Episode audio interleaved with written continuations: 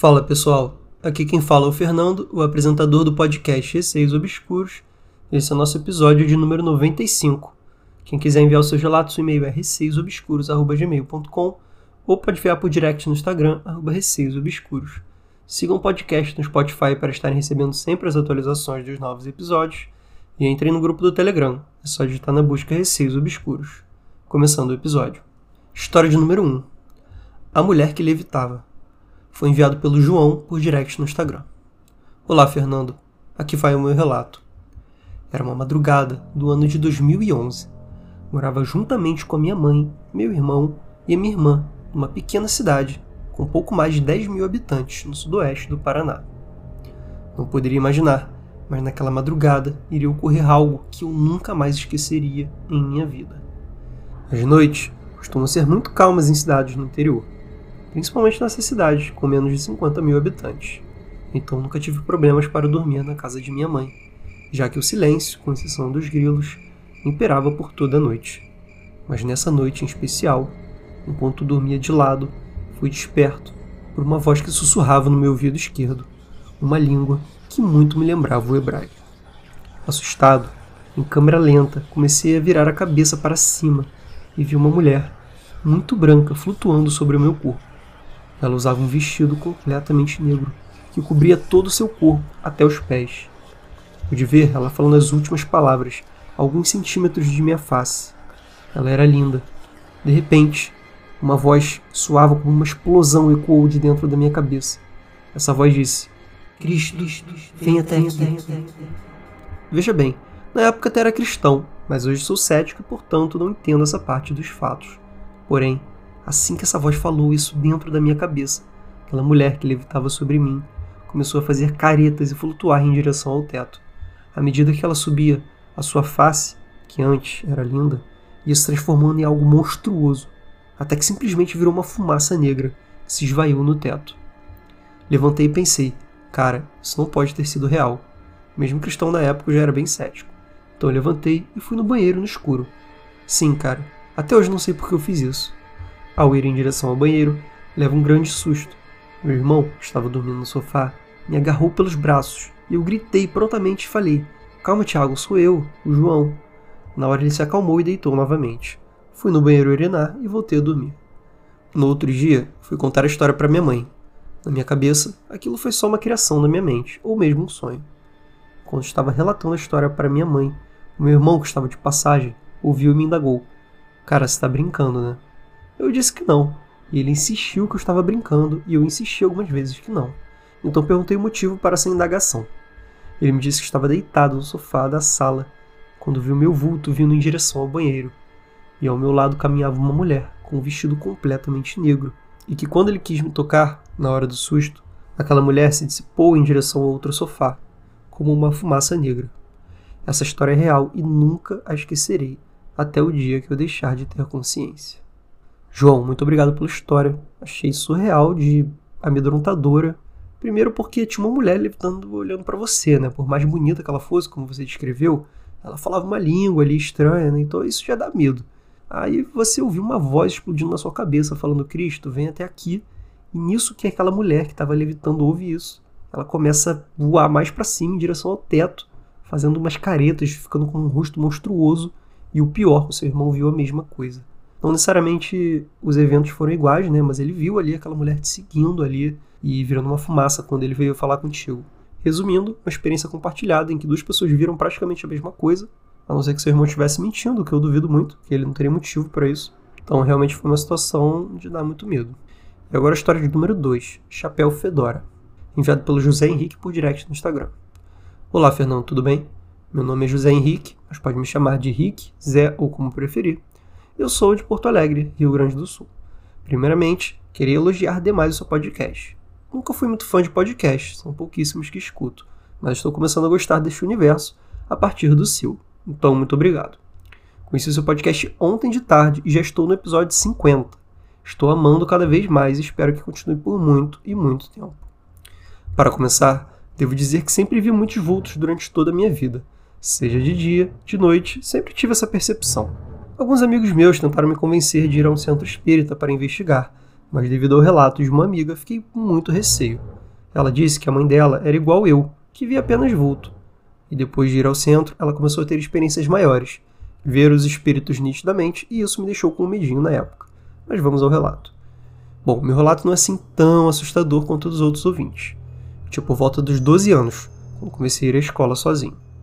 E antes do momento do relato, é bom deixar claro que eu já vi à escola sozinho diversas vezes, para caso surja a hipótese de que eu estava apenas com medo de fazer o trajeto sozinho pela primeira vez. Então, hipótese descartada. Era um dia comum e eu já estava dobrando a rua da minha escola. Porém, ela se localizava na esquina oposta que eu havia dobrado. Então tinha toda a rua para andar ainda. Ao pisar na rua, eu já havia sentido um calafrio na espinha, mas apenas ignorei, visto que sinto muitos calafrios até hoje. Estava seguindo meu trajeto normalmente. Quando estava na metade do trajeto, eu tive a sensação de que tinha alguém me observando. Não como normalmente sinto, essa parecia ter uma presença enorme. Então espiei de canto de olho e pude perceber que alguém vinha atrás de mim. Relaxei, pensando que era somente mais alguém indo para a escola. Vale ressaltar que geralmente a rua era deserta naquele horário, por ser bem cedo. Só que naquele momento, que decidi mentalmente ignorar a pessoa atrás de mim, eu senti um calafrio muito grande resolvi me virar para ver quem era. Só que o que eu vi não era uma pessoa, tinha uma forma humanoide, mas é como se ele vestisse aqueles casacos longos e um chapéu fedora bem longo. Mas ele era completamente negro.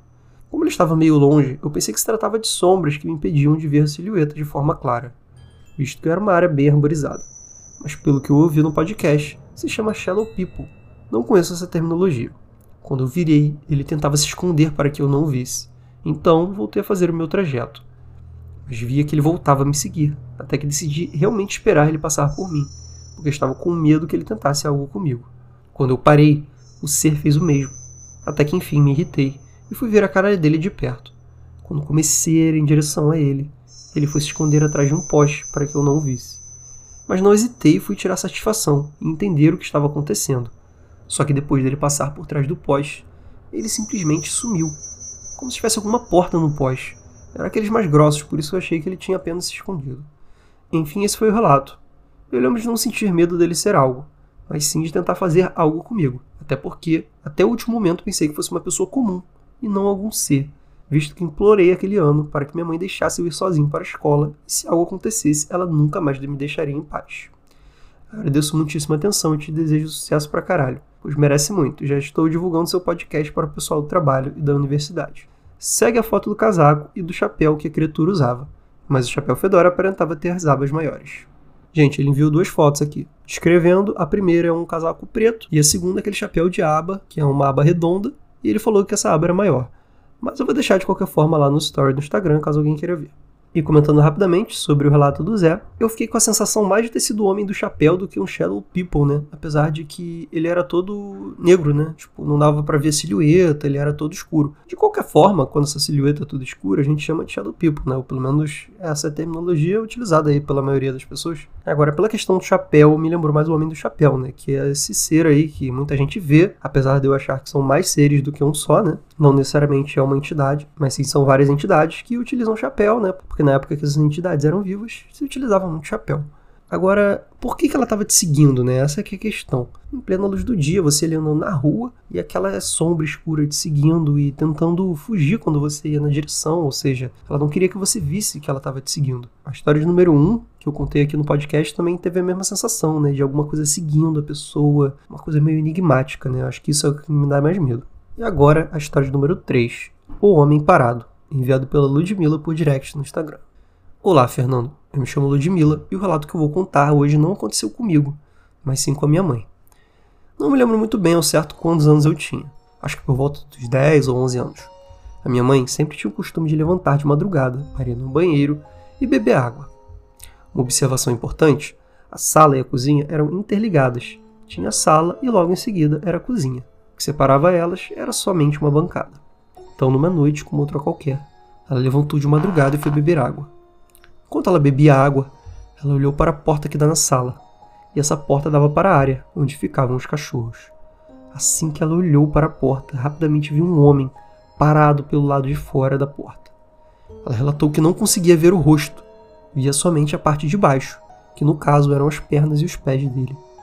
Assustada, ela foi chamar meu pai que estava dormindo. Meu pai saiu lá fora e não viu nada e nem ninguém. Não havia nenhum sinal de que alguém esteve ali. Os cachorros também não fizeram nenhum barulho. Minha mãe até hoje não sabe explicar ao certo quem ou o que era esse ser, mas ela tem certeza que tinha alguém lá, parado, olhando para ela. Esse foi o meu relato. Sei que não foi história muito boa, mas quis compartilhar para saber se mais alguém já vivenciou algo do tipo. Ludmila, muito obrigado pelo relato.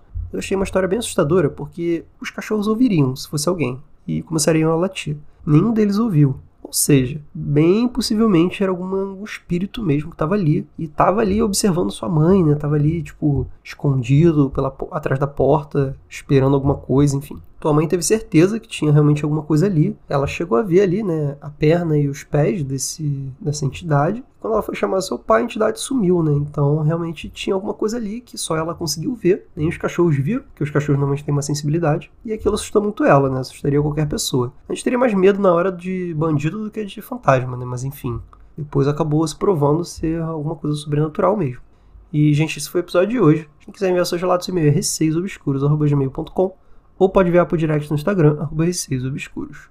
Um beijo a todos e até o próximo episódio.